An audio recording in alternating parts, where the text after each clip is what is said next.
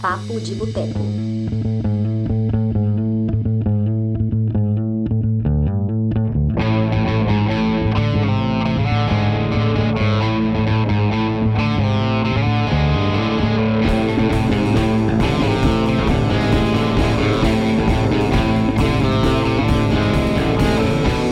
Olá, pessoas! Estamos começando agora mais uma edição do Papo de Boteco, nosso lindo podcast semanal.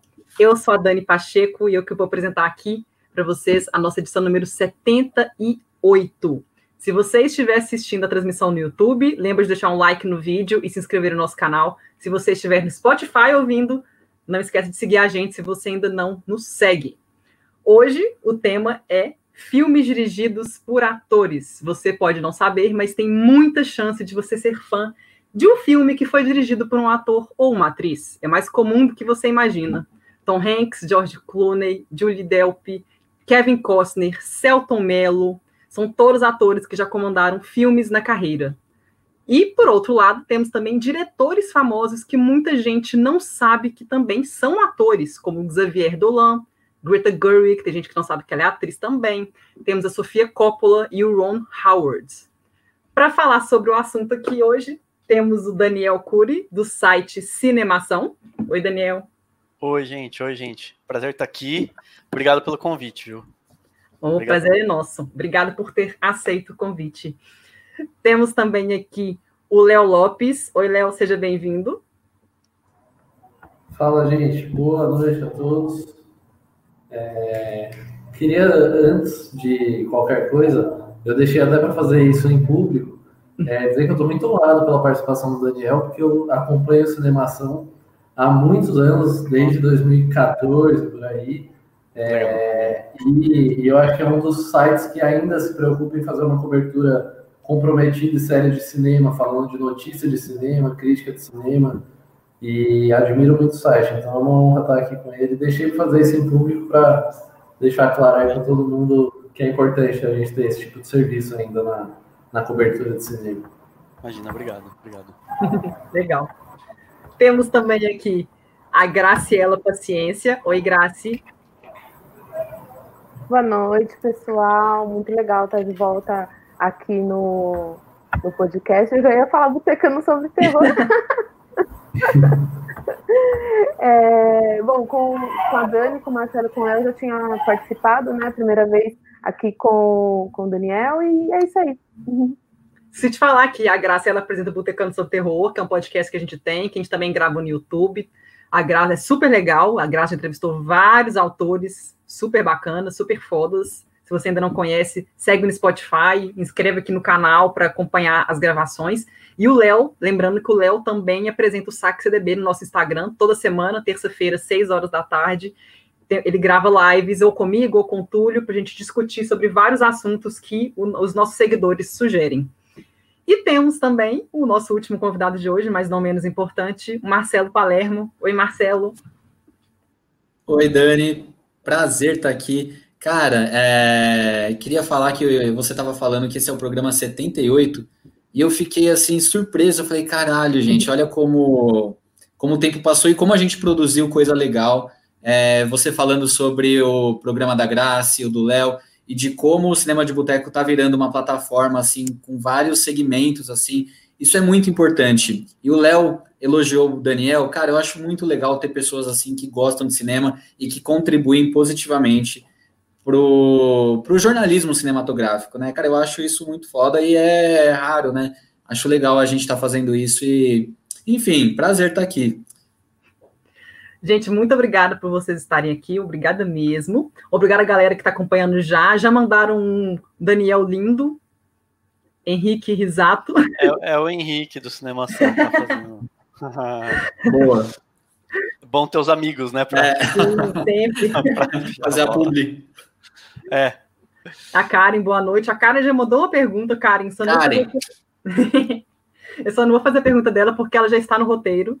Então, vou fazer ela depois. Então, vou começar aqui a pergunta para vocês. Quem quiser ir falar primeiro, levanta a mão. É, quando vocês pensam em um filme dirigido por um ator ou uma atriz, qual que é o primeiro filme que vem na cabeça de vocês? Que marcou? Grace, vai lá.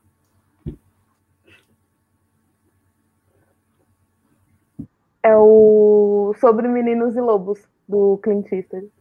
Que eu, eu acho que é dos filmes dele é o que eu mais gosto. E quando a gente pensa né, nesse, nesse tema, é o, o primeiro.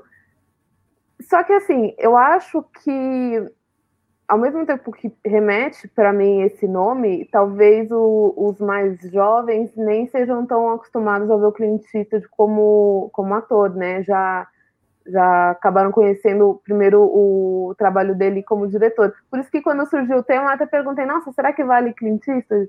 Né? É, mas esse é o, é o primeiro. E tal, com certeza, do Clint Eastwood é o que eu mais gosto. Mas por quê? Mas... Ah, ah.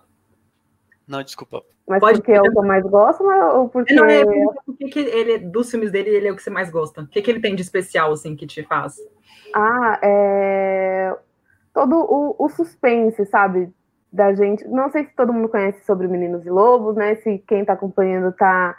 É, quem tá acompanhando conhece, mas é, trata de, do assassinato né, de uma jovem e a reunião de um, de um grupo de amigos de infância, só que agora já na, na fase adulta, e quando eles eram pequenos, um deles sofreu um.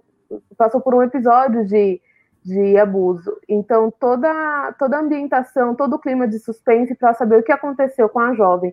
Enquanto se desdobra o que aconteceu com o, um dos garotos, né, quando eles eram pequenos, é o, é o que eu mais gosto. Entendi. Sem deixar de lado, né, a, todo o elenco. Eu acho o elenco desse filme magnífico, assim, né? Com destaque, claro, pro, pro Champagne e pro Tim Robbins. Que os dois ganharam o Oscar, né? Por esse filme. Tô certo ou tô errada? Ai, não lembro. Acho que... O Tim Robbins tá, tá espetacular nesse filme. Sim, Mas sim. você sabe que, que, eu, que eu me perguntei muito quando eu estava pensando nos filmes, repassando assim, os que eu lembrava. É, eu, fiquei, eu fiquei pensando nisso. Falei, peraí, filmes. É, tem, eu, eu pensando, né? Tem diretor que é ator, mas também tem ator que, sabe assim, e tem, e tem ator que, que vira diretor e depois ele não é mais um, um, um, ator que dirige, ele passa a ser um diretor que atua. E acho que o Clint Eastwood entra nessa categoria, Sim. né? Ele é um diretor que também atua. Acho que mais do que muitos que a gente pode, provavelmente vai falar aqui, que são atores que também dirigem, né? Não sei. Mas aí chega uma hora que dá uma misturada, né? Assim. Exatamente, por isso que a, acabou surgindo a, a minha dúvida, né? Se a gente levantava ele ou não. É por isso. Eu fiquei surpreso de ver a Sofia Coppola ali na capa, porque eu falei, gente, é, é, é, eu nem considero que ela é, foi uma atriz, eu acho que foi uma tentativa ali na adolescência, mas enfim. É, ela fez uns, é ela fez uns trabalhos bem breves, assim. Ela fez até depois de, de Encontros e Desencontros, mas é coisa muito pequena, assim. Mas uhum. eu coloco porque ela já atuou, ela tem experiência como atriz, desde seja mínima, eu considero, é. mas ela é totalmente diretora, assim. Ela é, né, começou é, como é. atriz, né? Tá em Poderoso Chefão 3, e ela é Poderoso Chefão 3. Eu falei, como assim ela tá nesse filme? Que estranho. Ela faz um clipe do, é, do Chemical Brothers, se eu não me engano, né? É verdade, Graça. Tá Caramba, bem lembrado. Sensacional. É Sim, caramba. E quem dirigiu o clipe foi o Spike Jonze. Spike Jonze.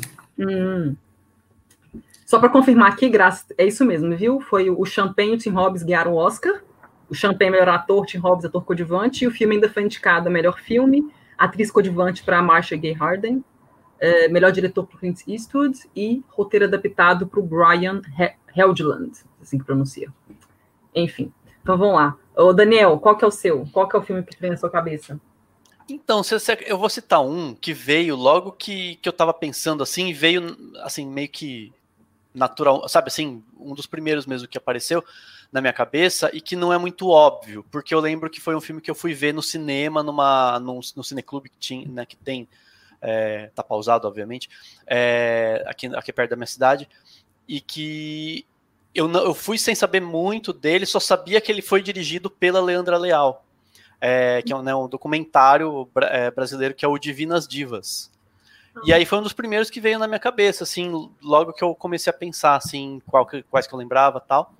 E eu lembro que, que eu me chamou muita atenção porque eu fui muito sem saber nada, assim, eu, eu fui ver o filme, assim, sabendo que era um documentário que ela dirigiu, que tinha sido elogiado, e não nada muito além disso, assim, e, e ele é super sensível, sabe, é um documentário super bonito, super sensível com, com uma temática que faz a gente pensar na, no que a gente está vivendo hoje, de uma certa forma, é, porque assim, o que, que eu achei interessante dele? Ele conta a história é, da, de, de é, várias é, travestis ou, enfim, drag queens e tal, pessoas que se enquadram em, em, perfis diferentes, mas que apresentavam shows no teatro que era do pai da Leandra Leal. E ela basicamente revisita essas pessoas e, e, e mostra elas organizando um último show tal nesse teatro. É, e aí nisso ela apresenta a realidade que essas pessoas viviam durante a, a ditadura militar e tal, porque naquela época é, era o ganha-pão delas, né? Elas faziam espetáculos, uhum. esses espetáculos que tinha e tal, é, no teatro. E daí, e aí ela fala de uma, de uma certa forma, claro que com são questões complexas, mas de uma certa forma essas, essas é, travestis barra drag queens barra talvez algumas se enquadrariam na categoria de mulheres trans, elas sofriam menos preconceito naquela época porque tinham uma dignidade do trabalho e tal do que, sof do que muitas, é, em comparação com que muitas sofrem hoje. E eu achei muito interessante, assim. É, aí tem a questão da frequência do teatro, né, do quanto as pessoas frequentavam teatro e tal. É, e tem o fato de que na época era tudo colocado numa caixinha só, era só tudo, sabe, elas eram consideradas travesti, pronto. Hoje em dia a gente tem várias formas, elas têm várias caixinhas, né, na, na, na na, entre, entre os LGBTs e tal. Mas foi um, um documentário que, e, e, eu lembro que eu fiquei muito. Achei ele muito sensível mesmo, assim, muito bonito, de, de, sensível mesmo, de fazer você mergulhar na vida dessas pessoas. É, e foi um dos primeiros que eu lembrei e eu, eu, fiquei feliz que foi um menos óbvio, sabe? Foi um que uhum. a gente não, não pensaria. Não sei se todo mundo viu, até nesse, do momento que, que a gente está gravando, ele tá, acho que no Sesc, no site do Sesc, gratuito uhum. para assistir o documentário. Pelo Olha, vou, é, vale a pena. Vou pegar o link aqui então. É, tá lá, acho que em alguma das mostras né, que eles estão fazendo, assim. Olha só. Mas foi um dos primeiros que eu, que eu lembrei, assim. Eu tava vendo aqui que ele foi bem premiado, assim, ele foi premiado no, no Oscar do, do Brasil, né, o grande prêmio do cinema, né, enfim, Sim. Foi premiado o prêmio de melhor é, documentário, ele também foi premiado no Festival do Rio, com o melhor, hum. melhor documentário, e ele também foi premiado naquele festival South by Southwest, é, um famoso, que acontece em eu Austin. Acho, eu acho que foi onde ele estreou, se eu não me engano. Onde ele estreou? Ele, ah, a primeira tá. exibição dele foi lá, se eu não me engano. E ele saiu de lá com. Ô, Daniel, só uma curiosidade. Qual que é a sua cidade? Que você comentou, né? Que na sua cidade passou. Não, Qual que é? Só pra... Eu moro em Itu, mas eu frequento muito o cinema de Indaiatuba. É, enfim, é, é, e é lá que tem um cineclube toda terça-feira, enfim, obviamente está parado, tá pausado, mas é, toda terça-feira tem um cineclube com exibições de filmes é, que não, enfim, né, que não são tão comerciais e tal. É, e, e, eu lembro que eu fui ver, enfim, nesse dia, e eles, enfim, passam justamente esses, é, é, a única oportunidade aqui no interior que tem de chegar esses filmes que geralmente quem mora em cidade grande consegue com mais facilidade. Né? Aqui o link, ó, gente, para quem está vendo no YouTube, mas quem está escutando, ó, sescsp.org.br barra cinema em casa. A Dani é muito rápida. eu tava aqui, deixa eu clicar aqui rápido para poder colocar. Então é isso. Então vamos lá. Marcelo, já que você falou aí agora, vai lá, para você. Qual que é o tá. que lembra? Cara, eu vou num óbvio, porque meu top 5 não é tão óbvio assim. Uhum. Mas aí eu tava comentando com meu primo que eu ia fazer, ia participar desse programa, né? Aí ele falou assim: ah, claro que você vai falar de A Vida é Bela, né? Eu falei, cara, é, eu não lembrei, não lembrei. Tipo, eu acho que é um filme tão forte e tem uma atuação tão poderosa do Roberto Benini que eu não, meio que eu não consigo enxergar ele como diretor, sabe? Porque aquela atuação é tão forte para mim. E, enfim, é um dos filmes que eu acho que mais me marcou, assim, é um filme lindo, eu acho que, sei lá, um dos que eu mais choro assistindo sempre que passa. E ele é diretor, ele é ator, a mulher dele é, é, também está no filme, né? É uma das protagonistas e, e eu, enfim, eu acho esse filme, sabe, italianos, eu acho que eles têm uma sensibilidade assim incrível e o Roberto Benini não teve uma carreira tão legal depois do A Vida é Bela, né? teve o Pinóquio, inclusive agora ele tá num novo Pinóquio, mas agora só como ator, que é do Matteo Garrone, eu acho, que vai estrear, ou já estreou na Itália, não tenho certeza, mas uh, eu vou ficar com A Vida é Bela. Eu acho que o Pinóquio, se eu não me engano, eu acho que ele foi exibido no Festival de Berlim no início desse ano, foi alguma coisa assim, mas acho que ele já estreou na Itália, sim. Acho ele estreou comercialmente? Eu acho que sim, acho que foi antes da pandemia. Tenho quase certeza, vou confirmar. Ah, eu tô curioso para ver, porque é um diretor que eu gosto. É, ele é um dos. Ele é um, ele é um dos das raridades, né? De casos de é. diretores, atores que dirigem a si mesmos Sim. e que ganham o Oscar de melhor ator. É, é um... Eu acho que como diretor, o maior êxito, e talvez o único, tenha sido a Vida é Bela. Mas depois, como ator, eu lembrei que ele fez uma participação muito legal no Para Roma com Amor, do Woody Allen, que eu gosto. Ah, eu não gostei desse filme. Eu lembro, eu lembro, ah, ele, é, ele, é bobo, ele é bobo, mas eu gosto. Eu acho, eu acho ele bem mais ou menos, o Para Roma com Amor.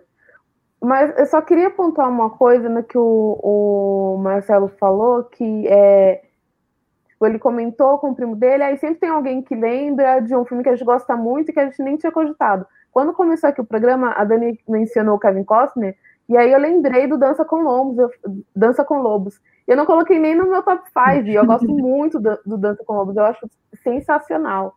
É, mas. Tem muito Mas o top, meu top 5 tá legal. Sim, também. seu top 5 ficou ótimo. É porque tem muito filme, a gente sempre esquece de um. Eu com certeza esqueci de algum Sim. também. É ter muito filme bom. Vamos lá então, Léo. Qual que é o filme que vem à sua cabeça? Então, é, eu queria antes ressaltar que Inclusive no ano em que o Roberto Benigni ganhou o Oscar de melhor ator, não sei por que, que ele ganhou, né? Porque tinha, tinha gente melhor concorrendo, mas tudo bem. É, não vou entrar na, não vou entrar nessa polêmica aí. É, mas eu vou, eu vou citar um filme que eu até talvez vou, vou trapacear, porque também é o primeiro da minha lista, do meu top 5. Mas é porque, além de ser meu favorito, também é um filme que, assim, quando a gente pensa em filmes dirigidos por atores, atores, diretores, esse conceito aí. É o primeiro que vem à minha cabeça, que é Os Imperdoáveis, do Clint Eastwood. Hum.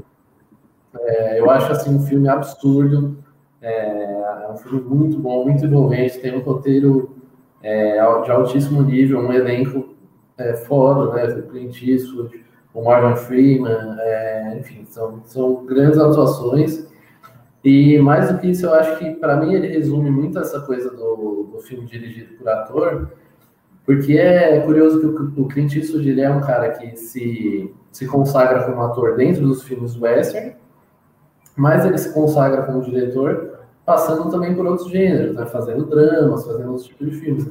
E nos Imperdoáveis ele faz é, é uma espécie de despedida dele, né, do western, tanto que ele é um ele é um cara, um herói western já envelhecido, viúvo, tudo mais. Ele é um cara. Parece que ele está se despedindo do gênero que consagrou ele. E eu vejo esse filme como uma espécie também de despedida do Clint Eastwood. E por mais que ele continue atuando depois, inclusive com algumas grandes atuações, alguém lembrou nos comentários do Menina de Ouro, é, enfim, ele tem outras grandes atuações, mas eu vejo que ali Os Imperdoáveis marca meio que uma divisão da carreira dele, entre até aquele momento ser ator era o principal é, ofício dele, e a partir dali ser o diretor vira o principal ofício.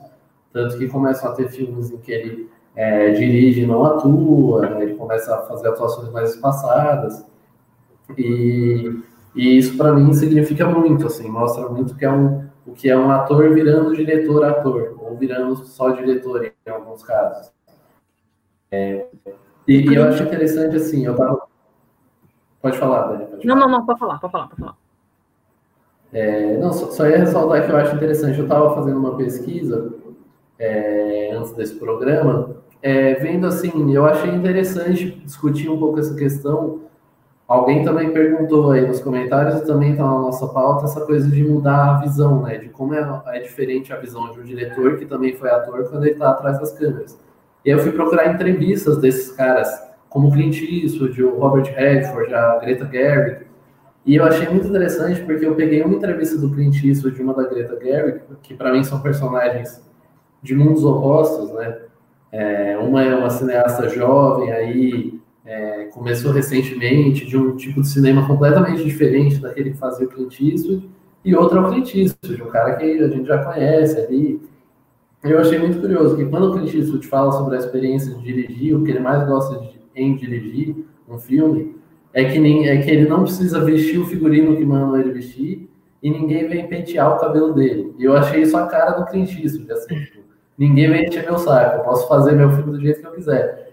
E a Greta Gerwig, dando uma entrevista sobre como é a experiência de direção, ela já tem uma visão totalmente diferente. Ela diz que cada dia na direção é um grande dia, cada dia no set é um grande dia para ela como diretora. Então você vê que ela se realiza muito na, na, profissão. Então é interessante você ver isso, como você tem perspectivas e personalidades muito diferentes é, dirigindo um filme, mas o que os dois têm em comum é que eles são atores talentosos que se tornaram diretores talentosos, né? E, e esse, essa diferença geracional e de visão entre eles é, deixa ainda mais interessante essa discussão de atores e diretores.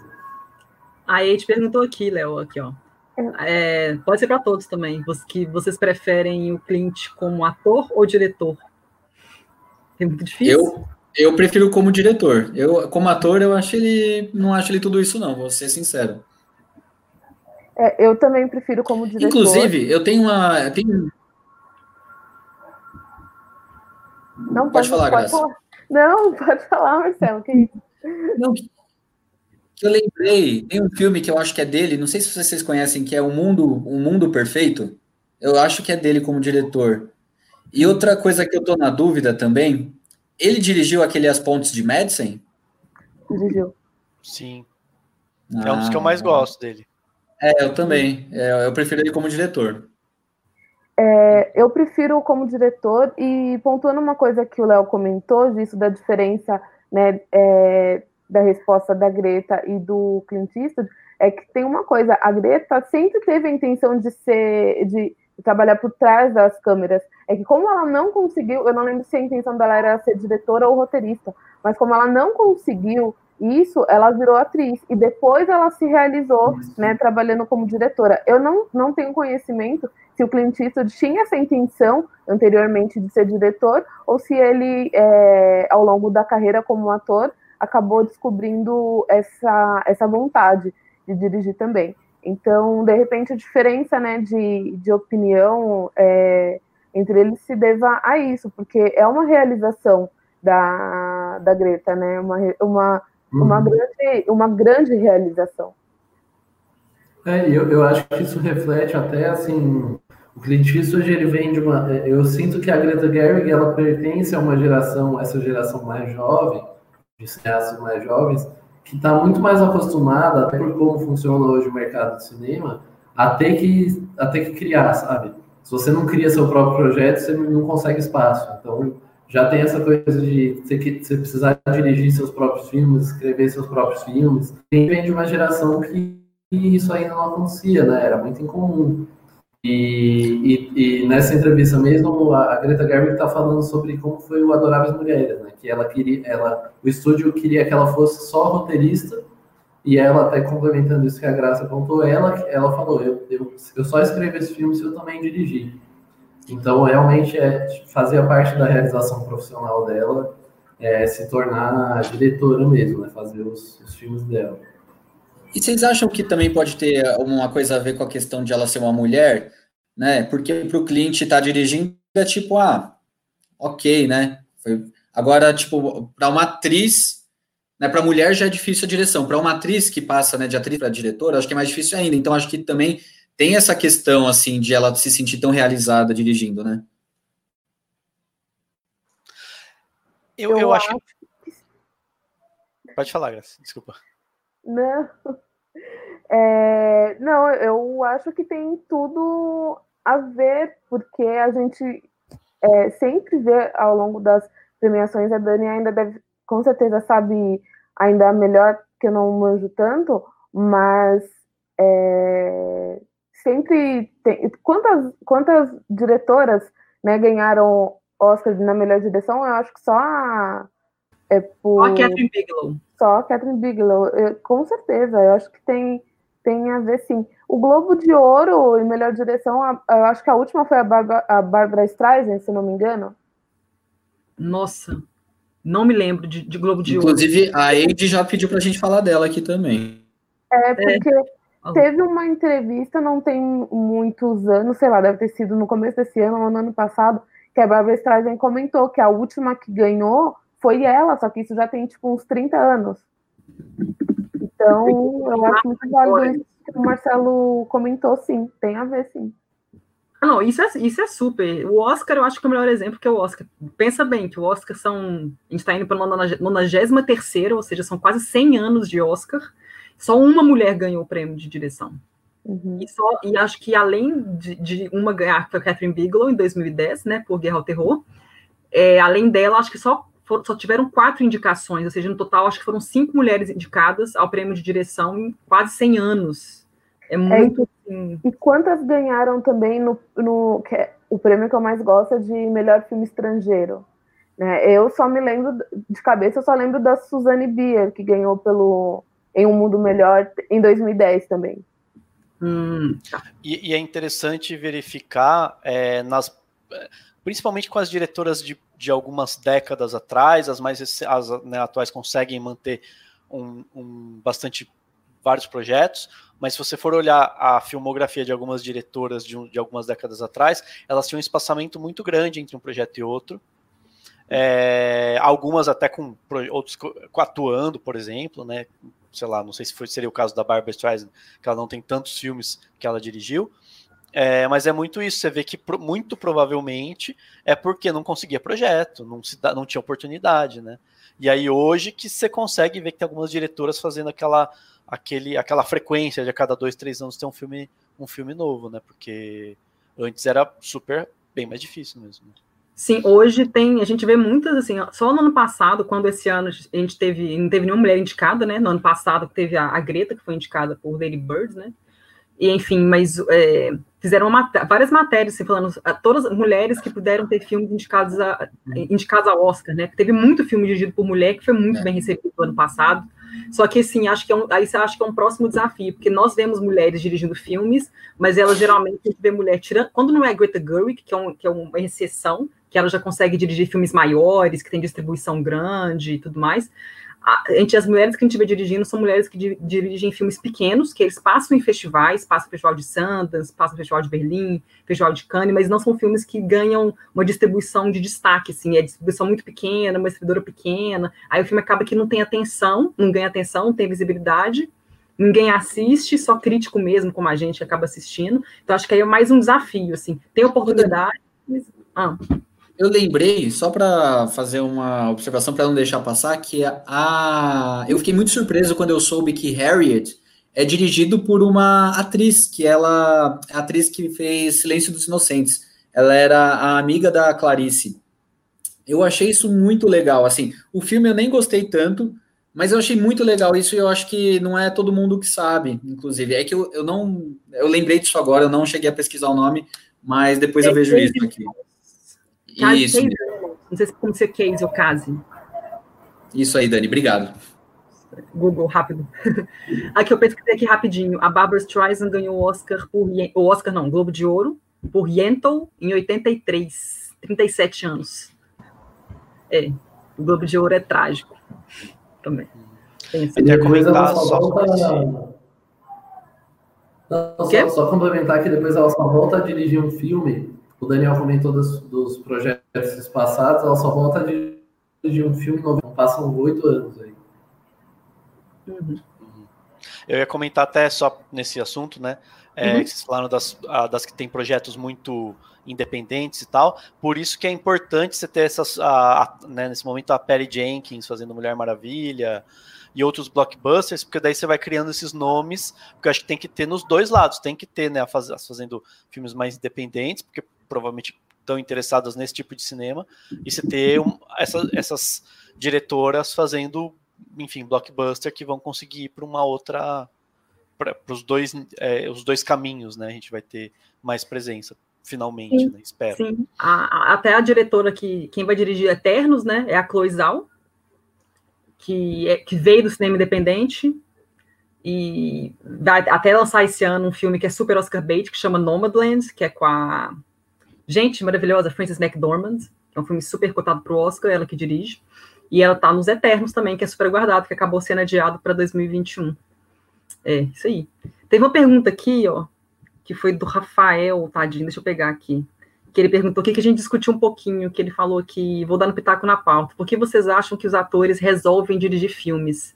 Quais são os maiores desafios para eles? Cara, é... mas aí dos atores que se tornam diretores, né? Uhum. Ou dos que fazem os dois? Ele perguntou dos atores. É, ah, eu acho.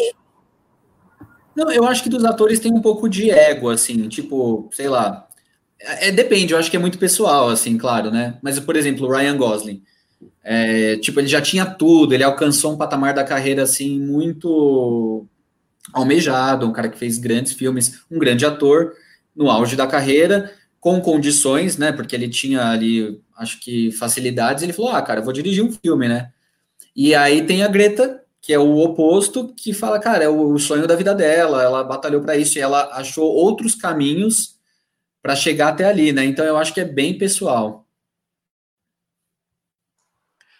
Eu acho que deve ter muito de é, de experiência, sabe? Assim, vai fazendo tantos filmes, tantos filmes, chega uma hora que a pessoa já se sente é, dominando boa parte da, das, do que acontece no set, já consegue entender todo aquele funcionamento, né? Se consegue, se começa a, a ganhar bastante grana em, em Hollywood para você virar produtor, né? Ter o seu nome assinando e daí poder determinar que vai ser o que vai ser o próprio diretor e tal, já facilita. E eu acho que tem muito disso, sabe? Da pessoa chega, sei lá, imagina isso, você tá fazendo, contando tantas histórias dos outros o tempo inteiro, chega uma hora que você fala, cara, eu quero contar a minha história, quero contar essa aqui que eu gostei, quero contar aquela, né?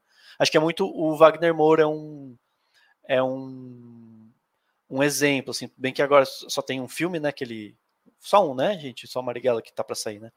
Mas mas o, o, no caso do Wagner Moura, tipo, eu ele o foco muito dele, pelo que, eu, que, que ele falou recentemente, é contar histórias latino-americanas, né? Contar histórias, tanto que ele fez o filme do Sérgio, que foi um, um brasileiro super importante e tal, e que pouca gente conhecia. Então ele está com, com, certeza focado nisso como ator, mas aí esse, com certeza esse desejo de contar essas histórias vai para o lado de falar, puxa, vou dirigir, eu já tenho essa experiência e tal, então eu vou dirigir esse filme aqui sobre essa pessoa que eu acho que é importante. Então acho que entra muito disso, assim, a pessoa contou tanta história dos outros, ela fala, quero contar essa daqui e eu já me sinto seguro para isso. Né? É, você mencionou essa, essa questão da pessoa estar sempre no set, eu vejo muito caso, mas isso numa, é, é mais em série que eu vejo. Eu vejo muito ator de seriado que ele tá lá cinco anos na série, seis anos, e passa um, é, que ele começa a dirigir episódios da série. Já vi muitos casos disso, o próprio ator da série dirigindo depois de uns anos, né? Que ele começa a série mais novo, não sabe muito bem como é que funciona.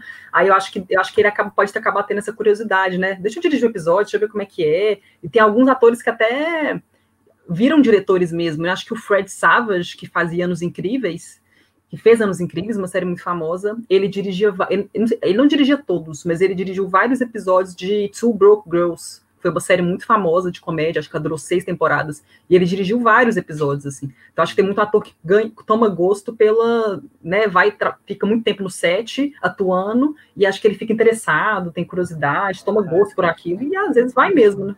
Fora diretor. Fora a experiência que você pode ganhar, né? Você é. vai lá e grava uma série já é, é, pré-setada, vamos dizer assim, tudo muito muito já com um estilo. Você aprende, aprende, aprende em vários episódios, depois pode gravar um filme seu com o seu jeito, com o seu estilo, enfim, acho que deve ter muito dessa evolução, isso permite essa evolução. Né? É, o, que eu, o que eu acho interessante de, de observar isso é que, assim, por exemplo, esses atores que começam dirigindo episódios de séries, né? Mas depois, quando eles vão para o cinema mesmo, é, quando a gente é, pensa aqui nos, em todos que a gente lembra, atores, diretores e tudo mais, todos os filmes que eles fazem normalmente tem um traço muito pessoal deles, uma coisa de um cinema muito autoral. Né? Então, me parece que o cara que ele, o, a, o ator ou a atriz, quando ele resolve passar para trás das câmeras, ele me parece, é, me parecem com uma ideia muito formada assim do tipo de cinema que eles querem fazer. Né?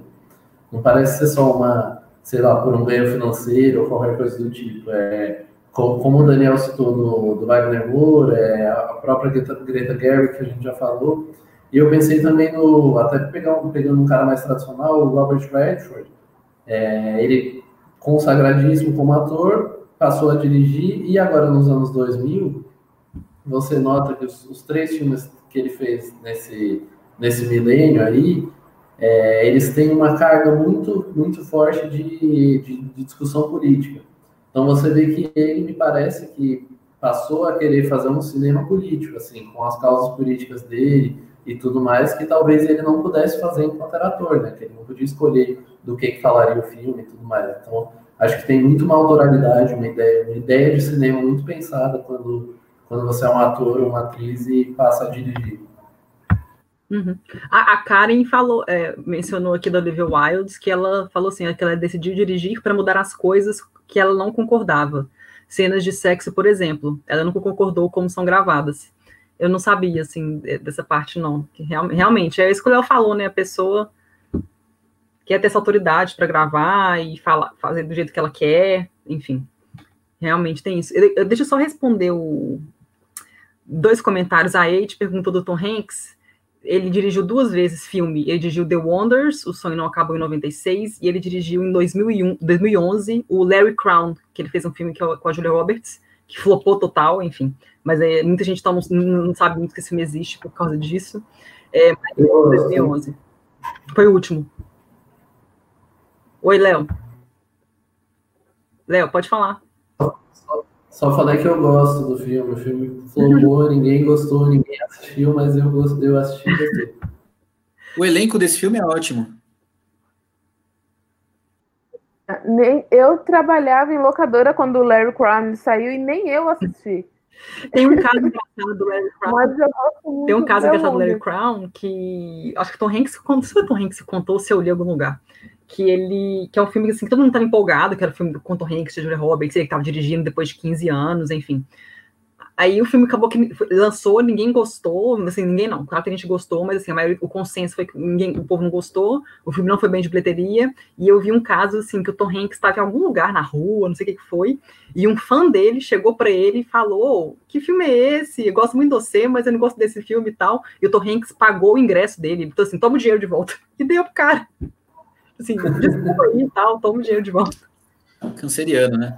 Mas o Larry, o Larry Crown tem uma, uma coisa que eu até queria é, comentar, que deve ser muito difícil fazer, porque assim, uma coisa é o cara dirigir um, um filme em que ele atua também, mas como coadjuvante. Outra coisa é ele uh, dirigir um filme e ser o protagonista, que deve ser difícil pra caramba, porque é, querendo ou não, quando ele faz isso, ele tem que se analisar também como, como ator. Então, é, eu acho uma bucha, eu acho uma armadilha. É, eu acho que deve ser bem difícil mesmo. Tipo, Bradley Cooper, quando ele dirigiu, né, Nasce uma Estrela, deve ser uma coisa bem intensa, você ter ser o protagonista e ainda se dirigir. Tipo, John Krasinski, Um Lugar Silencioso também. É por isso que eu acho o Xavier Dolan um gênio. Porque ele dirige, ele atua, ele edita, sei lá, ele faz muita coisa. Ele faz muita coisa. Alguém perguntou aqui, acho que foi o Rafael, deixa eu só responder, tadinho, que ele perguntou, o povo riu das perguntas dele, que acho que ele perguntou do... Qual é a perspectiva de vocês para Esther Wagner Moura como diretor pelo famigerado Marighella? Eu já posso falar que eu já vi, ele estreou aqui em Portugal, estreou não, né? Ele foi exibido num festival aqui em Lisboa em novembro, foi novembro do ano passado, eu vi, o Wagner Moura estava presente, ele fez teve, fez uma sessão de perguntas e respostas depois da exibição. E o filme em si eu não gostei muito, assim, enfim, é um filme bem militante, bem militante mesmo. Então, assim, quem, quem que tem, né, tem, tem tá, tá, de acordo com, a, com as ideias do Wagner Moura, ele se posiciona politicamente e tal, vai gostar muito do filme, mas é um filme que vai ser assim, vai dividir totalmente, que é um filme bem militante. Mas como, dire, como direção, assim, na parte da direção, eu achei o Wagner Moura bem muito bom, assim, eu gostei muito da direção dele. É, foi, um, foi um começo bom, assim. Eu estou curiosa para ver. Eu quero, quero muito ver. Uhum. É, por, todo, por todo o contexto, né? Pela história que ele escolheu contar, é, por não ter sido exibido aqui, também por gostar muito do Wagner Moura como, como ator, então eu estou bastante curiosa. É, acho que eu vou acabar gostando. Estou disposta, né, a abrir meu coração, mas vamos ver. Seria até, querendo não fazer um gancho com o, é, com o último episódio, né, aqui do, do podcast é, que vocês gravaram sobre, sobre, enfim, questão do Oscar, tudo vocês comentaram, é, seria um ótimo momento, eu acho, não sei, né, de, ter, de lançar só em, se ele quiser isso, né, lançar só em streaming e tal, e tentar ir pro Oscar, para esse Oscar do ano que vem, que vai ser meio maluco, né, e cheio de diferenças e tal é, em termos de regras e tal. Então, de repente, pode, quem sabe, né? Não sei se, não sei se o que vocês acham se ele tem esse potencial de indicação ao Oscar de filme estrangeiro, né? Eu não sei se ele tá na lista. Eu não vi qual que é a lista que, as, que fizeram, né? Que a comissão faz. O Marighella ah. tá na lista, que eles já fizeram uma lista com, com os, os filmes selecionados para o pessoal votar. Eu não sei se o. Marighella tá. tá na lista. Deve estar. Tá. Deve estar. Tá. Esse filme eu, eu também eu tô disposto a gostar muito, assim, eu super é, tô de acordo com a postura do Wagner, com o que ele acredita. Adoro ele como ator. Gostei muito da escolha do protagonista, né? Porque é, que até houve crítica, porque o, seu Jorge é teoricamente mais escuro do que o Marighella foi. Enfim, eu achei sensacional a escolha. Mas você sabe que aconteceu uma coisa comigo? Que o filme acabou sendo tão falado durante uma época, ele foi para festival, gerou um, uma grande repercussão, só que eu acho que ele foi esfriando, sabe? Tipo, passou tanto tempo que para mim perdeu um pouco dessa. Sabe, não tá mais quente assim. E. Exato, e eu acho que mais do que isso, acho que também pode ser uma estratégia de talvez o filme também não ser tão bom, e aí você acaba meio que. Aquele filme que fica na geladeira, sabe? Teve, claro, questões de censura também, não foi só isso. Mas comigo ele aconteceu isso, assim, deu uma esfriada para mim. É, o Marighella, ele estreou no Festival de Berlim, né? Ele foi. Assim, a, a recepção do filme, em geral, foi, foi, foi mais mediana para positiva, de forma geral, foi bem recebido, mas, assim, ele teve muitos elogios na, em relação à parte técnica que a parte técnica dele realmente, fotografia, direção, é, assim, é muito boa, assim, é um filme muito bem feito, é muito bem feito mesmo. Tem a Adriana Esteves no elenco também, ela tá ótima. E, e, é isso, mas ele realmente, ele, ele foi lançado há um ano, bem, ele foi, lançado, ele foi lançado em fevereiro de 2019 no Festival de Berlim. Foi a primeira exibição dele, então ele meio que talvez seja melhor e é, lançar ele numa plataforma de streaming que vai alcançar mais gente, não sei o que, que eles vão fazer, né? Não, dá para saber. Mas ele deve estar na lista da comissão, que assim, é, eles já escolheram qual vai ser a comissão que vai escolher o filme do Brasil, que vai, vai representar o Brasil no Oscar 2021. Não sei, eu não sei, não consegui achar aqui quais filmes que estão nessa lista, mas ele deve estar na lista. A gente tem que esperar para ver o que, que vai acontecer. Deixa eu passar para a próxima pergunta aqui para vocês, que é uma curiosidade, que é, tem algum filme que vocês gostam muito, muito assim, e que vocês não sabiam que era dirigido por um ator ou uma atriz, ou que vocês não sabiam que o diretor do filme era um ator. Por exemplo, no meu caso, eu não sabia que Conta Comigo era dirigido por um ator. Assim, o diretor de Conta Comigo também era um ator. Também é um ator. Eu não tinha nem ideia disso. O Robbie Rayner é ator? Sim. Nossa, tá aí. A minha resposta é essa. Também estou chocado. eu não sabia também. Não sabia, mas o The Wonders é um que eu demorei para saber que foi o Tom Hanks quem dirigiu. Não lembro quando quando eu soube, mas eu lembro que demorou bastante. E eu gosto muito do The Wonders. Agora, essa do Conta Comigo eu não sabia, não. Sim. Sabe um que eu gostei muito? Eu gosto dele, mas eu entendo todas as críticas que mais recentes que surgiram a ele e tudo mais. É, e que na época eu curti muito, assim, que eu li o livro e tal, e, e, e demorei muito para perceber, pra sacar quem é. Na época acho que eu não me ligava tanto, não sei e acabei acabou passando, é, é o Na Natureza Selvagem, uhum. que é do, do Champagne, né? E eu lembro que na época que saiu, eu, tava, eu, eu era mais empolgado, eu li o livro, adorei. É um livro difícil e tal, mas enfim. Mas eu lembro que eu gostei, e daí saiu o filme, e aí, enfim. Eu acho que eu li o livro pouco antes de sair o filme, aí saiu, eu não consegui achar, depois que eu fui ver, depois que passou do cinema. E aí eu fui ver, adorei e tal, e passou um tempo depois que eu me liguei, sabe quando você fala, nossa, direção do Champagne, o Champagne, o Champagne mesmo, sabe? Tipo, e aí foi. E é um filme que eu gosto, eu acho ele super interessante. É, aprendi a não gostar do, do protagonista, né? Porque se parar pra pensar, é uma pessoa muito louca, mas é, mas é muito interessante toda a história que envolve ele e tal. E, e, é um filme, enfim, sei lá. E demorei muito para perceber, para me ligar mesmo, sabe? Ligar a chave de conectar o nome, o nome à pessoa. É, o Natureza Selvagem é um. Oi. Pode falar, Dani, pode falar que o seu. Ah, não, eu só ia comentar. Eu só ia comentar que Natureza, na Natureza Selvagem é um filme que eu acho que eu, eu, sinto que é um filme que ele, ele vai ficando cada vez melhor quando a gente vai envelhecendo. Acho que quando ele foi lançado, ele não, te, ele não foi tão valorizado quanto ele é hoje. Hoje, acho que quando a gente olha para trás, ele é um filme que assim, fica assim, nossa, esse filme é muito bom, é um filme assim, realmente que envolve a gente, é muito emocionante e tudo mais. E acho que quando ele foi lançado, ele não teve esse, é, é esse impacto. Uhum. Eu, eu, acho que eu, tenho, acho que ele tem muito isso. Oi, Léo, fala. Eu, eu detesto a natureza selvagem, mas é, eu queria só trazer uma, uma questão não necessariamente discordando do que você trouxe, Dani, mas até trazendo uma desse comentário sobre o Rob Reiner, né, o diretor do Conto uhum. mas trazendo até mais uma pauta para nossa discussão. É, o Rob Reiner é um cara assim, pelo menos as minhas lembranças dele como ator é, por exemplo, ele fez uma ponta lá no Lobo Wall Street, que ele faz o pai ou o tio do Jordan Belfort, não lembro quem é agora, mas é aquele velhinho ali de cabelo branco e barba que, que trabalha com eles. É, ele é um, é um cara assim que a carreira dele de ator era dentro do que eu lembro é mais assim de pontas, pequenos papéis, e tudo mais. É, e, e, ele acabou ele fez o quê? Desculpa. Ele fez muita série quando ele era mais novo, ah, 60. Então, é, eu, eu não tinha essa informação, mas então é, não tem muito a ver com isso, mas partiu disso é a minha questão. É, como eu pensei que ele é um diretor, é muito mais conhecido como diretor, é, isso me trouxe essa questão de, por exemplo, eu não considerei, quando eu fui pensar nos meus filmes favoritos de diretores e atores, eu não considerei, por exemplo, filmes do Scorsese ou do Tarantino, embora eles atuem de vez em quando. Né? O Scorsese faz pontas nos próprios filmes, o Tarantino atuou tanto nos próprios filmes quanto em filmes de, de amigos dele, de diretores, mas eu não coloquei porque eu, eu enxerguei esses, essa, a carreira deles como atores como muito menor do que como diretor. É quase baseado em pontas e tudo mais. Uhum.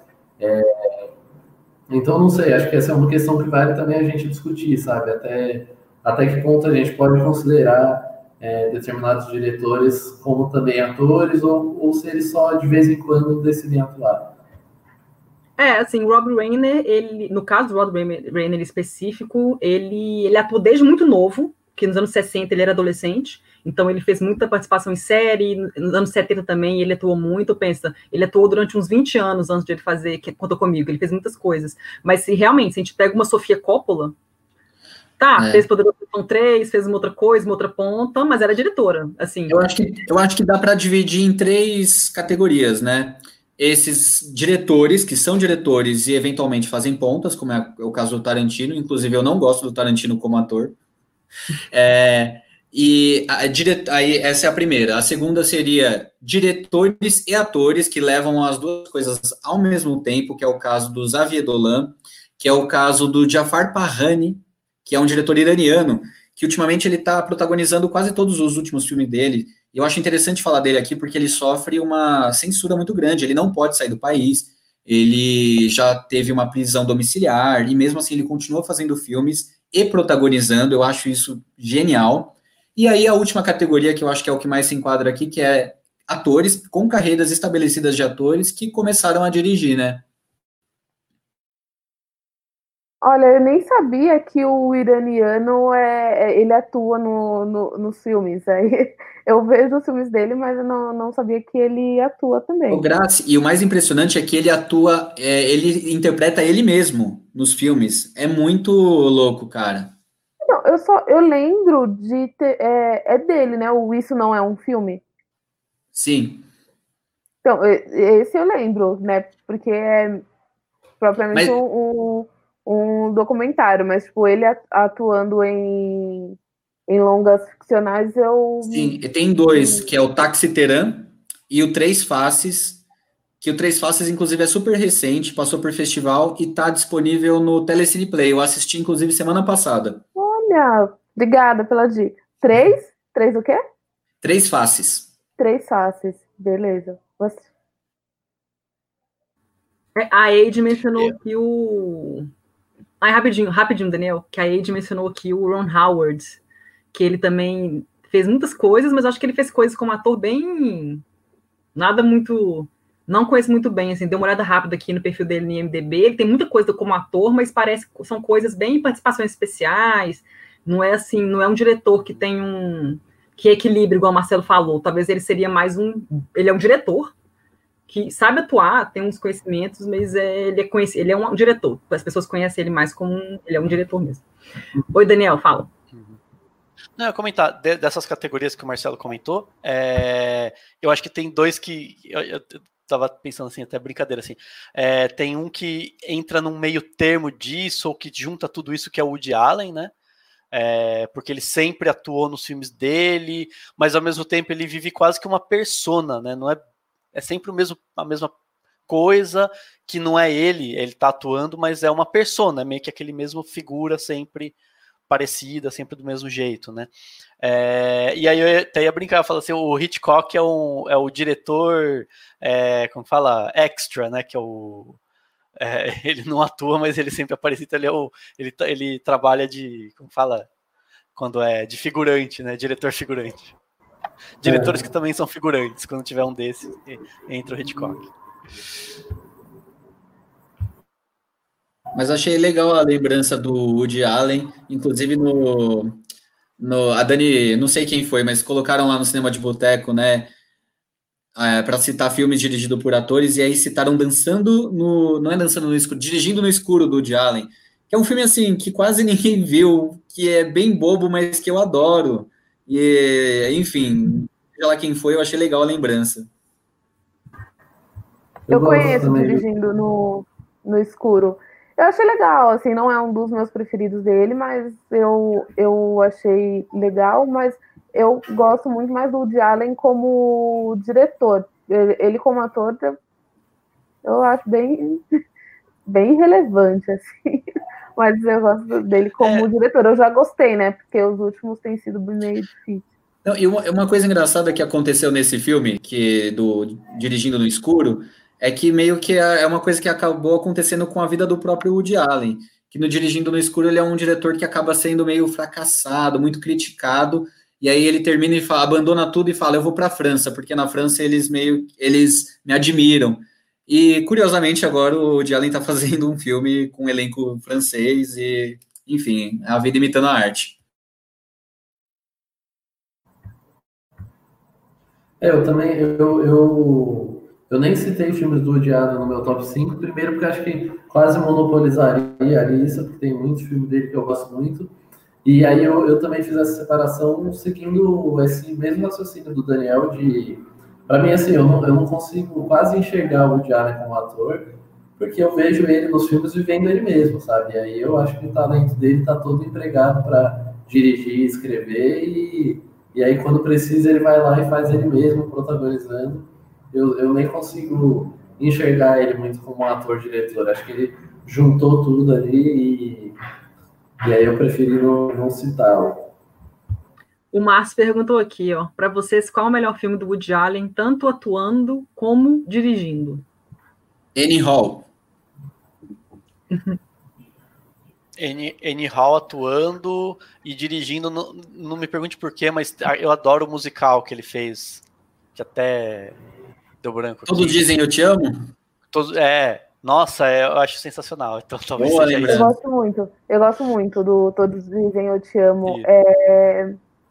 Mas assim, como ator, é que nem eu falei, eu acho ele tão irrelevante que não sei se eu consigo escolher um. Mas como, como direção, eu fico em dúvida entre o Meia Noite em Paris e o Todos Dizem Eu Te Amo. Eu gosto muito dos dois. Para mim, como diretor, só para constar, é Vicky Cristina Barcelona. Eu, o meu favorito dele como diretor é Hannah e suas irmãs. Eu gosto muito do Annie Hall também, mas. E como ator, cara, o.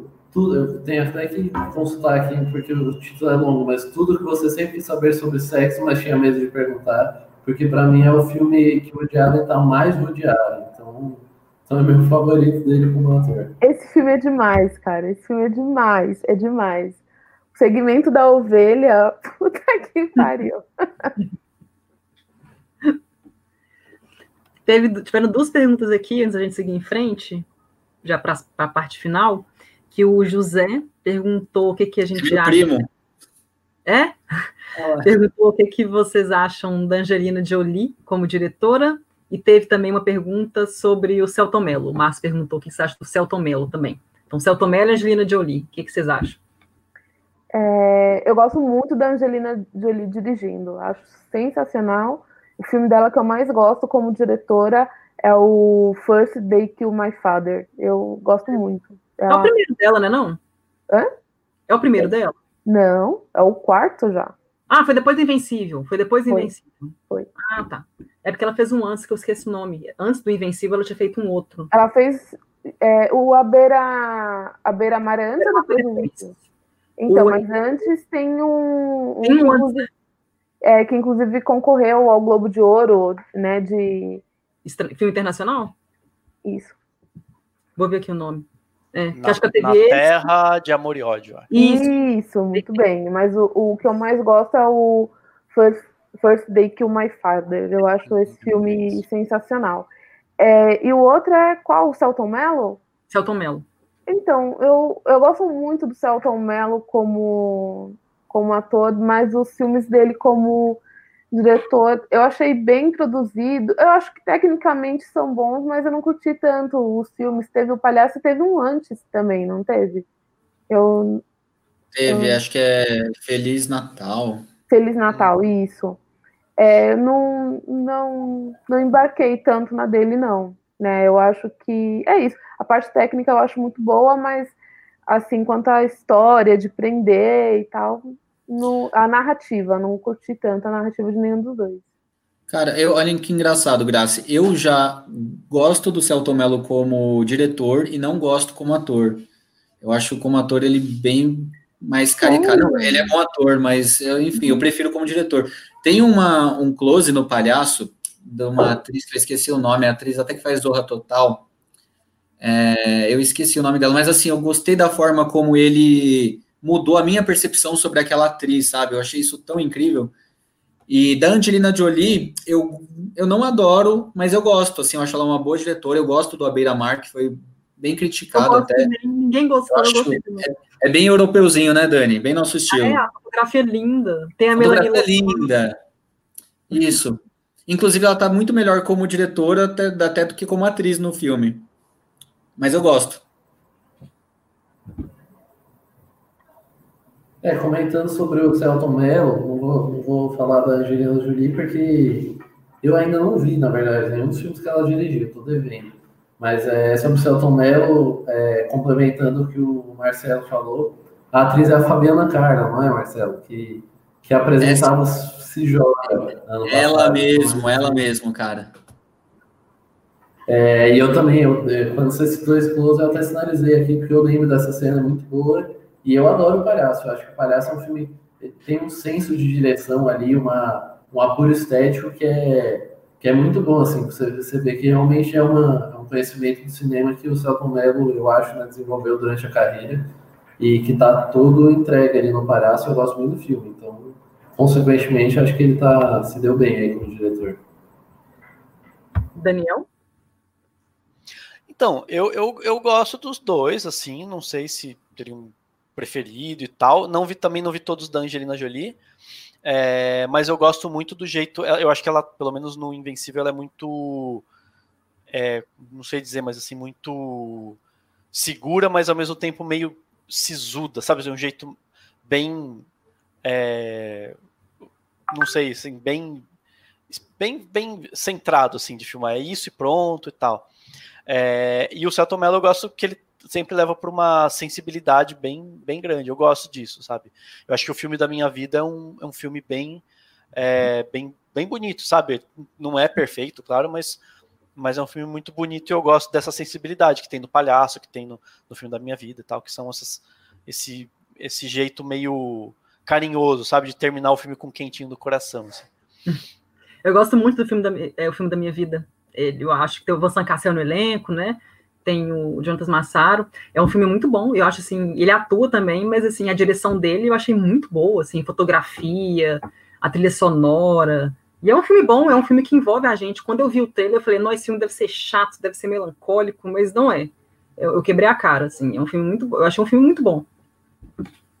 Ele é muito bom. Deixa eu ver aqui, ó, uma última pergunta aqui, só para antes da gente chegar nos, nos, no, no, fim aqui. O Rafael perguntou aqui, ó, qual é o fator-chave para vocês olharem para um ator que virou diretor e falar: caraca, essa pessoa leva jeito para dirigir, devia ter feito isso antes? Eu acho que quando tem uma marca, porque é, não necessariamente, tipo assim, eu, eu acho que dá para dá para ser talentoso, assim, falar, caramba, dirigir um filme legal, e, e aí fez outro filme, e aí de repente é um outro filme que é legal também, mas que não tem uma assinatura, sabe?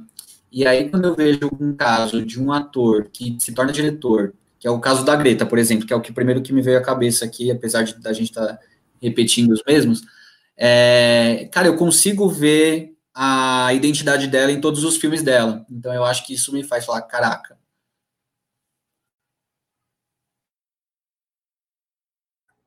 É, eu ia falar que eu não sou capaz de opinar, mas além de concordar com isso que o Marcelo falou, né, tipo de identificar a, a marca do, do artista ali, é, eu acho muito interessante quando é, o ator ou atriz vai dirigir algo e leva uma história totalmente diferente daquela em que ela costuma atuar. Então, por exemplo, eu nunca vi, pelo menos não lembro da Angelina Jolie é, atuando em um filme de guerra. E aí ela veio com o First Day Kill My Father, e também Na Terra de Amor e de Ódio. E também o, o Invencível.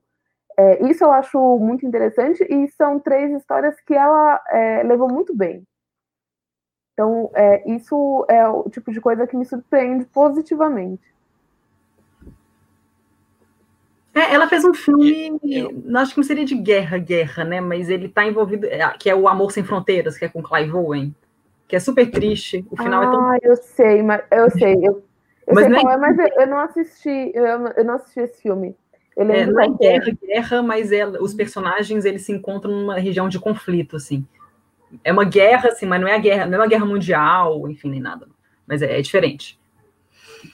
Oi, Daniel. É, não, uma coisa que eu, que eu acho que é legal também de reparar quando um, né, um ator vira diretor nesse, nessa situação é você tentar ver um quase que um porquê da pessoa tá ter escolhido isso, entendeu? Então, no caso, por exemplo, do Celton Mello, você vê que ele tem esse, essa coisa do levar o fazer artístico, né? Ele tá falando de cinema, ele tá falando é, de, de, do palhaço, da questão do, da arte, né, de uma forma geral. Então você vê que ele tá com, essa, com, com esse colocando esse não só o estilo, né, a marca, mas essa é, sabe assim, o, o, o, algo por trás disso que mostra que ele realmente está investido em descobrir algo, em, em, alguma trajetória, entendeu? No caso da Angelina Jolie, acho que seria essa coisa é, humanitária, né? Ela sempre foi essa, né, de, de viajar o mundo é, para, enfim, ajudar em causas humanitárias. Daí ela faz filmes que são sobre guerra, sobre questões humanas e tal. É, então acho que isso é legal, assim, quando você encontra esse, esse algo que mostre o porquê que essa pessoa decidiu ser diretora, sabe, decidiu dirigir. É, no caso da Greta também, acho que ela está falando muito sobre a questão da mulher, né, de vários pontos de vista. Então você vê que ela está sempre indo para esse lado, é, mesmo que, enfim, contando histórias diferentes e que mesmo que isso possa mudar em alguns momentos, mas ela você entende que é, é, por isso que ela foi dirigir, entendeu? Então acho que isso é, isso é bacana de, de verificar também, assim. E também as, as atuações, eu acho que é legal reparar isso, né? O, como a pessoa já atuou, a gente espera, e, e, né, e a maioria realmente é bom em, em extrair boas atuações, porque sabe o que é estar tá daquele lado, então sabe o que é passar, fala a mesma língua do ator, então a pessoa vai conseguir comunicar bem, né? A, no, durante o projeto e tal. Né? É, teve até gente perguntando aqui, né, que mais para trás perguntaram, eu também tinha colocado no roteiro, para perguntar para vocês, né, que assim, que o fato da, do ator já, já ter experiência com a atuação, com certeza deve ajudar ele na hora que ele está dirigindo o filme, porque ele, como ele já sabe o que é ser um ator, ele já tem essa tendência, né, de ser um bom diretor de atores, né, saber orientar o ator, o que ele tem que fazer, enfim, dar liberdade para ele, enfim, não sei como, né, mas isso deve ajudar, né, ele já ter sido ator, a chance dele fazer um filme com boas atuações é é, é maior, né? Mas, já que o Daniel perguntou aqui, eu lembrei de uma pergunta que até perguntaram aqui também, que é, já aconteceu de algum ator que, né, quis arriscar na direção e que vocês falaram, não, pelo amor de Deus, nunca mais dirija um filme. Vocês não gostaram, assim. Tem algum? Que decepcionou vocês? Não foi o que vocês acharam? Era, não foi o resultado que vocês imaginavam? Que o próprio Ryan Gosling, né? Ele fez um filme que é. as pessoas não gostaram, mas eu não vi o filme dele, eu não vi. É, eu acho que o Ryan Gosling me vem à cabeça, mas não tem nada assim que eu acho que vale a pena arriscar, sabe? Tipo, mesmo que o filme seja ruim, tem que fazer. Então, já aconteceu, por exemplo, comigo, ao contrário, no caso da, da Greta. É, gente, eu não suporto o Francis Ha. Eu acho muito chato, muito, muito, muito chato, eu não suporto. Mas aí eu fui ver Lady Bird, tipo, de coração aberto. E acho sim que o filme tem muitos pontos positivos, mas eu também não mas o, fã, Mas o Francis Ha não é dela, né, Grace? Não, então, justamente por isso. Ela estava atuando no Francis Ha. É... Ela é roteirista. Ah, é? Então, mas é que aí eu quis dizer que foi ao contrário. Entendi. Porque eu, eu tinha a. Eu achava que não ia curtir o Lady Bird. E eu achei, ok, não achei, tipo, nossa, que filme grandioso, grandioso, mas eu acho que dentro, dentro da proposta dele, ele funciona. Né? Então, aconteceu ao contrário. Agora, de, tipo, de eu não ter gostado mesmo, não, não tem nenhum que me venha à cabeça. É, eu também não. Eu, eu, eu fiquei pensando aqui eu... em algum, algum diretor que, assim, que. O Ryan Gosling eu não vi o filme dele, mas a Angelina Jolie, os filmes dela eu gostei. A Olivia Wilde eu adoro fora de série. Então, assim, até o momento não teve nenhum que me decepcionou, assim, que fez um filme que eu não gostei. Oi, Daniel. Eu lembrei, eu lembrei de uma pessoa que, que eu até me surpreendi quando eu vi atuando bem. Falei, nossa, essa pessoa devia só atuar.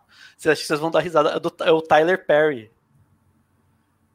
Sabe o, Tyler Perry que faz aqueles filmes da Madeia? Sim, ah, o Garoto Exemplar. Ele fez Garoto Exemplar, ele faz super bem. E tem outros filmes, Verdade. acho que ele faz um pouco mais de outras pessoas que costumam ser, ele atua bem, não é, né, tal. E aí eu fico pensando, eu falei, poxa, né, porque os filmes dele, assim, eu entendo que tem toda uma proposta, tal, mas eu acho muito louco como ele só faz filme, ele faz uns filmes muito, não, não fazem muito sentido, né, mas enfim. Daniel, perfeita lembrança. É. é um ótimo ator, diretor que podia só atuar. Quando ele não, quando ele não é dirigido por ele mesmo, ele vai bem, né? É... Oi, Léo, fala de novo, Léo, pro obsequio. Eu falei que quando ele não é dirigido por ele mesmo, ele vai bem. Exatamente. Gente, eu só queria comentar aqui que teve em algum momento que alguém colocou nos comentários sobre a Marina Persson, né? E. É diretoras, né? Mulheres. É, eu, eu não lembro de ter visto nada dela atuando. Apesar de que eu lembro de ter saído um filme uns anos atrás que eu fiquei curiosa para ver, mas acabei não vendo. Porém, o Califórnia é um filme que eu adoro, gosto muito, indico, e eu acho, inclusive, que ele não foi tão bem divulgado como ele merecia ter sido divulgado. E aí eu pego como exemplo, tipo, eu tenho irmãs muito mais novas, que tipo, são jovens. Quando o Califórnia saiu, a, uma das minhas irmãs tinha tipo uns 14, 15 anos, e eu acho que era bem assim pro público dela.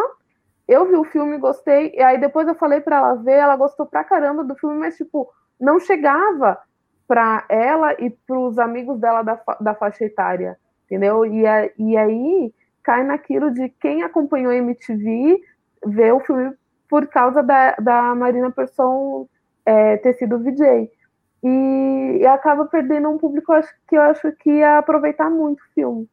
Eu gosto demais. É, a gente falou aqui, Califórnia tem um Caio Blá. Tem um, um elenco é. muito bom. É, tem o Paulo Miklos também. É, eu não consigo Sim. pensar em nenhum exemplo de diretora, uma atriz brasileira que dirige ou vice Eu não consigo pensar é, agora. A Carla Camurati era atriz, né? Carla Camurati, que foi responsável pela retomada com Carlota Joaquina, se não me engano, ah, ela era atriz. É, mas recente não tem nenhum exemplo, né? Algum exemplo recente, assim, alguma, algum. A Leandra, a Leandra Leal, que o Daniel citou no início. Sim. É, só que o problema é que é um documentário, é um filme que ninguém, quase ninguém viu, né? Assim, foi premiado. É, mas eu acho que é, é, um movimento aí que deve estar. Tá... É, daqui a uns anos, né? Vamos ver se. É. é. Uhum. Deixa eu, oh, gente, então, só para eh, antes da gente fazer pergunta, pergunta final para vocês, só alguns destaques que eu separei, que eu gosto de separar alguns dados factuais aqui, só de curiosidades para falar para vocês, que curiosidades de, de, do Oscar, tá? Sobre atores e diretores. Que na história do Oscar, somente dois atores ganharam o Oscar de atuação em filmes dirigidos por eles mesmos. Foi o Laurence Olivier, em Hamlet, e o Roberto Benigni para Vida é Bela. O primeiro ator a ganhar o Oscar de direção foi o Frank Borzage, em 1927, por O Último Céu. O primeiro ator a ganhar melhor filme foi William Wellman, por Wings, em 27 também. E dez anos depois, o William Wellman ganhou o Oscar de roteiro original por Nasce uma Estrela, que foi o primeiro, né, que aí gerou esses outros três filmes, três adaptações, a última do Bradley Cooper no 2018. E, e o Wings é do primeiro Oscar, não é? É 27, é, é 27. É, é, exatamente. E temos também é, é, curiosidades, né, que o Ron Howard, o Ben Affleck e o Tom McCarthy são todos atores, né, enfim, você trabalha com os atores. O Ben Affleck, ele, é, a gente já sabe que ele realmente não é um ator-diretor. É, o Tom McCarthy, eu não sabia que ele, ele, também já tinha trabalhado como ator, nem que seja um pouco, né? Mas, enfim, são todos atores, diretores que ganharam o Oscar de melhor filme, mas não atuaram nos filmes que venceram, né? Ron Howard, no caso, Uma Mente Brilhante, Ben Affleck. Não, Ben Affleck atuou em Argo, louco. Esse site fala louco. Ben Affleck atuou. Ele foi indicado melhor ator, nem melhor diretor, né? Mas no BAFTA ele foi indicado. E o Tom McCarthy dir, dirigiu Spotlight. Não atuou no Spotlight, né? Mas enfim. É isso, algumas curiosidades factuais que eu gosto de falar.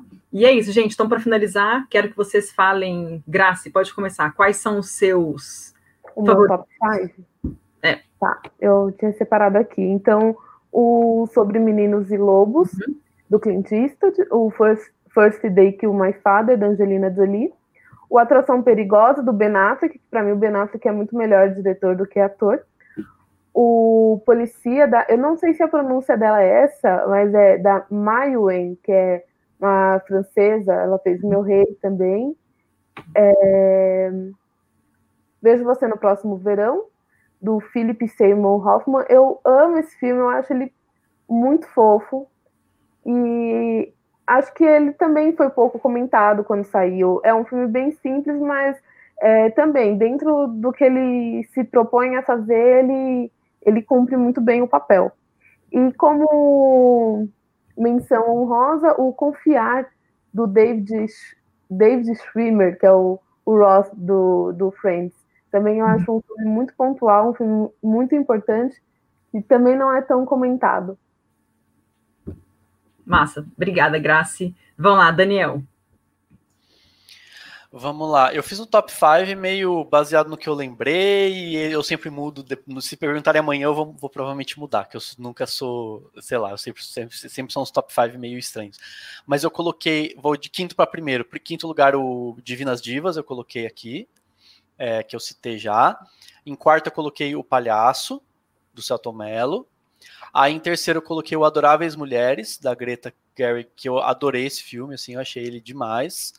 É, em segundo, o As Pontes de Madison, é, que a gente, enfim, já comentou e tal, do, do Clint Eastwood. E em primeiro, eu coloquei um que a gente podia ter citado antes, porque que a gente acabou não lembrando, que é Um Lugar Silencioso, do John uhum. Krasinski, uhum. né? Que é um filmaço, assim, dos mais recentes tal. Eu lembro, também foi um dos primeiros que eu pensei quando a gente falou, falou em né, ator que dirigiu tal. Eu lembrei do, do Lugar Silencioso, que eu acho que é um filme incrível, assim, sensacional. Foi, acho que foi a última vez que eu quase afundei, sabe assim, a última vez que eu fiquei nervoso no cinema foi vendo esse filme. Gosto então, muito. Esse, meu top 5. Gosto muito do Lugar Silencioso, e só para constar aqui, quando começou a, a quarentena, a, a, a cabine de imprensa para um lugar silencioso 2 foi o primeiro que eu recebi o um e-mail dizendo que estava sendo cancelada, porque a gente ia entrar em quarentena. Lembra, ia ser dia 16 de março, tipo, marcou. Vai lá, Léo.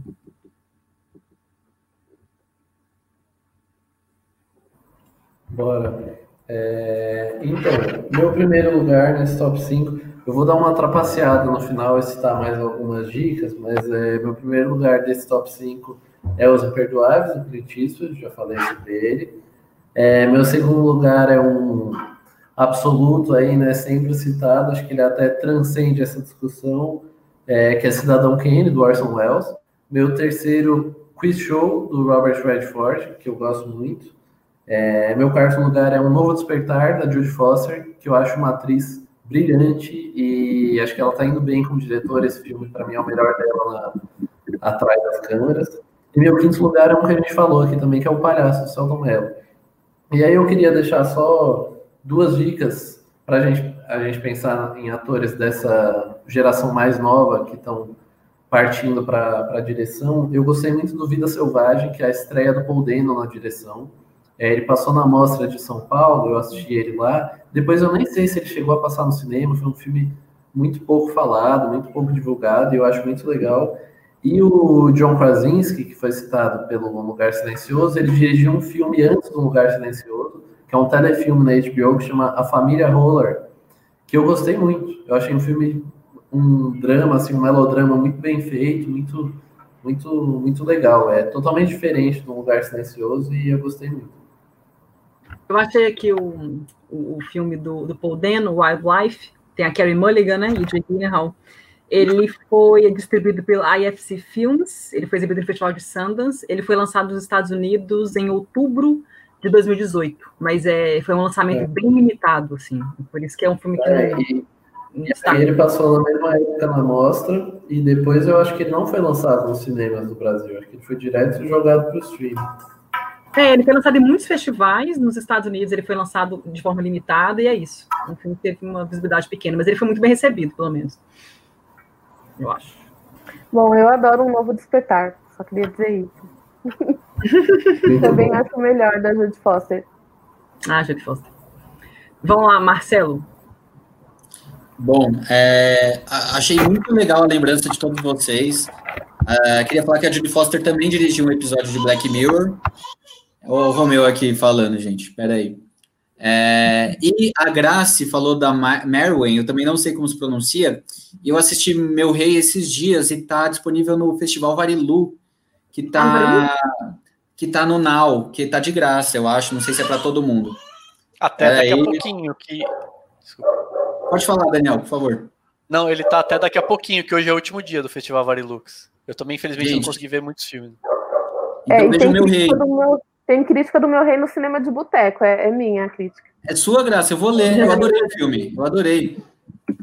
É, bom, vamos lá, meu top 5. Começar por Chaplin, que ninguém citou aí. Eu amo Luzes da Cidade, eu acho, sei lá, a primeira comédia romântica, assim, sabe? Eu acho lindo, lindo. É, em segundo lugar, O Quarto do Filho, um filme italiano do Nani Moretti, que ganhou a Palma de Ouro em 2001, se eu não me engano. É um filme lindo sobre paternidade, sobre, uh, sobre o luto.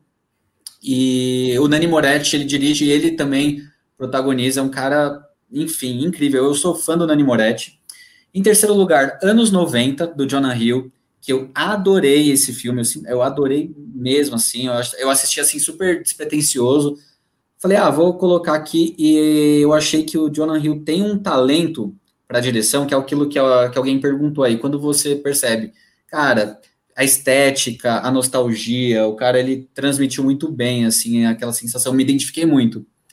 Em quarto lugar, é, Dois Amigos, do Louis Garrel, Louis Garrel, que é o grande galã francês, é um filme que eu gosto muito, eu acho que ele tem muito talento para direção, tem uma cena específica, assim, que a, a protagonista, a Ghost Fat Ferrari, tá dançando, e uma música, assim, eu acho aquela cena linda, e por último, Lolo, da Julie Delp. Ah, o Lolo. É uma comédia, assim, muito boa. Não são, assim, os meus cinco preferidos, mas, assim, são cinco que eu acho que merecem ser destacado aqui. O Lolo, inclusive, eu assisti pelo Netflix, eu não sei se ainda está disponível, mas é uma comédia, assim, muito boa, assim, super despretensiosa também. Julie Delp, que é da trilogia, né, a grande atriz, antes do amanhecer, antes do pôr do sol e antes da meia-noite, e tem muito talento para direção. E a minha menção honrosa aqui, que pediram para mim, é Tom na Fazenda, do Xavier Dolan, que é o filme mais diferente dele, é um suspense Hitchcockiano, ele atua também no filme, e eu acho impressionante. Ah, só para dizer que o Xavier Dolan, ele deu uma entrevista recentemente que ele falou de, dos próximos projetos dele. Um é um drama social e o outro é um filme de terror que vai ser ambientado no, no século XIX, uma coisa Sério? assim. Filme de terror. E, cara, Ah, aí gente, a dica o- também do Xavier, que tá disponível, vai estar disponível amanhã no MUBI, o novo filme dele, Matias e Maxime. Ah, Matias Maxim. Olha, tudo bem. Gente, o Lolo também tem crítica no cinema de boteco e a crítica é minha também. Ah, não. E- Ah, não. Sério. E a Jodie Foster dirigiu também um episódio de Contos do Loop no, Ama- no Amazon Prime. Não sei se alguém está acompanhando Contos do Não. Loop, mas tem um dos episódios foi ela quem dirigiu. Ah, já que você tá fazendo um merchan aí, Gra Graça, eu vou fazer um também que tem crítica minha em vídeo, da série I May Destroy You, que é protagonizado pela Michaela Cole, e ela também dirige alguns episódios, ela produz, essa mulher é foda, tá? Só queria dizer isso. Muito boa a série, Marcelo. Eu comecei a ver por sua causa, pela sua dica e tô adorando. Tá curtindo, Léo?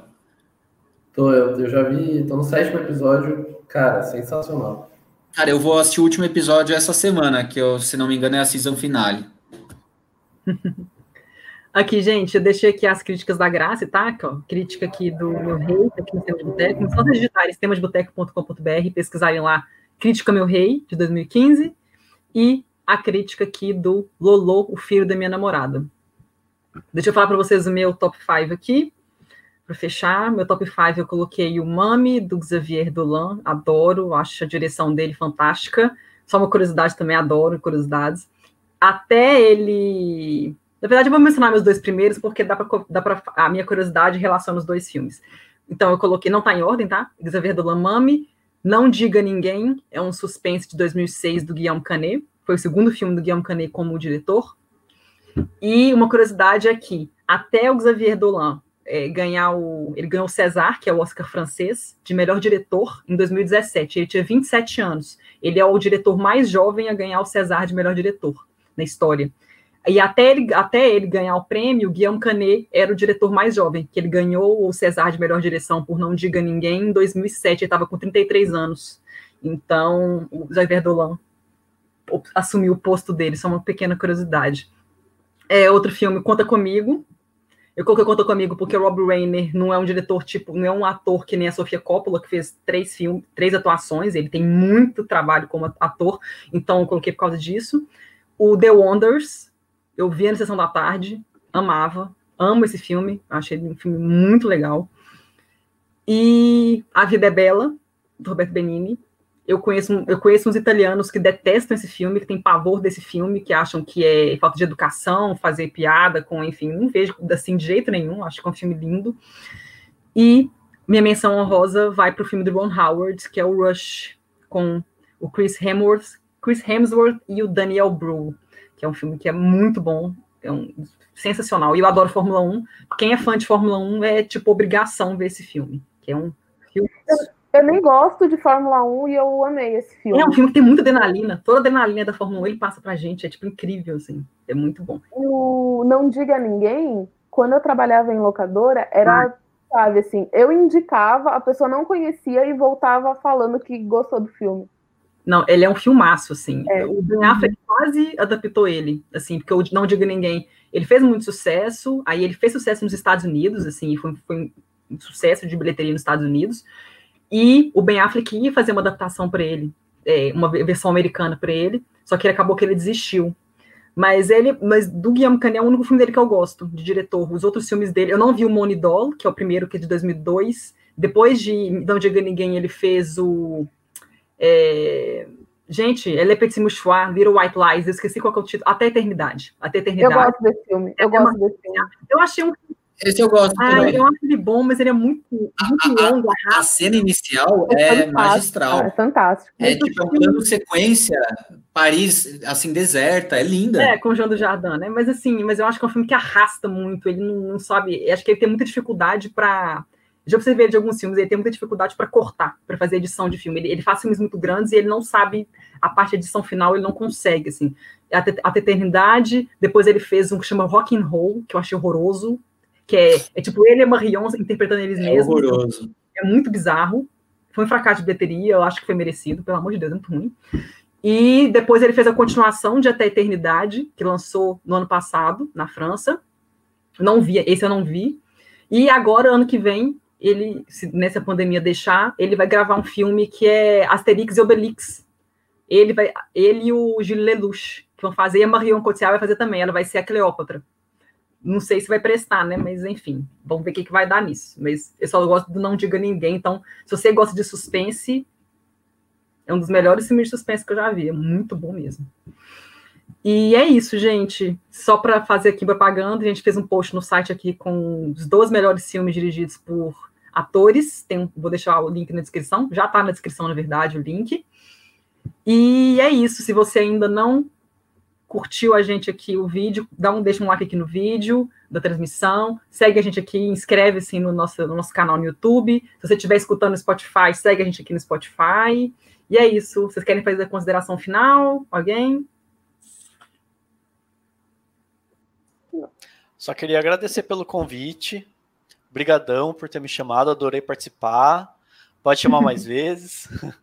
É, E, enfim, é isso. Brigadão pela, pela oportunidade de debater aí. Vamos falando de cinema sempre aí, que é sempre muito bom. Obrigada, Daniel. Foi um prazer receber você aqui. Não, vamos próximas vezes, com certeza. Obrigado.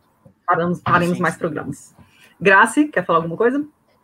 Assim, também só, só agradecer e uma coisa que eu acho muito legal de participar sempre aqui do podcast é que essa troca de. é, eu gosto muito dessa troca de ideias e eu sempre acabo descobrindo, tipo, coisas que eu né, não, não imaginava. Por exemplo, eu não sabia que é, esse filme que você é, mencionou agora tem a continuação o, do episódio que tem a. Ai, gente, qual é o nome do filme? Até a eternidade? Até a Eternidade. Qual que é o. é, aí tem a sequência dele, eu não sabia que tem a sequência. Vou procurar. Obrigada pela dica e um beijo para vocês. Adorei participar mais uma vez. Marcelo, quer falar alguma coisa? Não, e, é, realmente também concordo com a Graça. Eu saio aqui, tipo, já vou pesquisar esse daí dos Avier que eles estão fazendo, inclusive. E não, eu adorei participar, claro. Prazer conhecer o Daniel. Daniel é um cara que também admiro muito e foi muito importante ter aqui hoje. Adoro os comentários, todo mundo que participa aqui, eu acho isso muito legal. E queria só dizer para que eu vou continuar acompanhando atores na direção. E, inclusive, quem quiser acompanhar, já comece agora, porque Halle Berry e Viggo Mortensen estão com filmes novos como diretores e já vai estar no Festival de Toronto desse ano. Então, assim, né? A Halle Berry, inclusive, ela atua no filme. Ela é uma ex-atleta de MMA, enfim, acho que promete. Massa, massa. Legal. Obrigada, Marcelo. Léo, Só agradecer quem que acompanhou. Sempre um prazer conversar com, com vocês. A gente tem um público que sempre deixa muitos comentários, isso é muito legal. Isso move a gente aqui, deixa a conversa muito mais legal. E sigam o nosso Instagram lá para acompanhar o Saco CDB toda terça às seis, mesmo arroba daqui e de todos os lugares do boteco. E é isso, um abraço para todo mundo e em breve estamos aí de volta. Um beijo para Roraima. Estão pedindo para mandar aqui, ó, Rafael, um beijo para Roraima. eu nem sou de lá, mas é legal mandar, mandar beijo para Roraima. Beijo para Roraima. Um beijo para Roraima. Beijo, Rorane. A Karen agradeceu por sugestão da Karen. Karen, obrigada pela sugestão. Ela que sugeriu esse tema. Obrigada demais, boa, Karen. Karen. Boa, boa. Todo mundo que participou aqui no chat, o- deixa eu conseguir começar todo mundo. Márcio, a Eide, o Rafael, a Luana apareceu aqui no finalzinho. Tem o, o amigo do Daniel, né? Cadê? Cadê? O Henrique, o Henrique Risato, que é lá do Cinemação, também comentou. O José Vitor, que é parente O do Marcelo, Rafa, né? E o Rafael, o Rafa do Cinemação também. Rafa, Rafa Rinelli fez várias perguntas aqui pra gente. Gente, todo mundo que participou, muito obrigada mesmo. E é isso, ó, tem o Saque CDB toda terça-feira, 6 horas, que é no Instagram. Tem o Botecano sobre Terror, que tem no Spotify também, tem aqui os vídeos no YouTube. Daniel do Cinemação, que é um site muito bacana, acompanhem. O Marcelo tem o Cine Encontro e o Cinema Dor, que é um né, mais, mais pessoal, que também faz várias análises legais. E é isso, gente. Muito obrigada pela participação aí. Inscreve no canal, segue a gente no Spotify. E é isso. Até mais. Beijo. Você ouviu Papo de Boteco.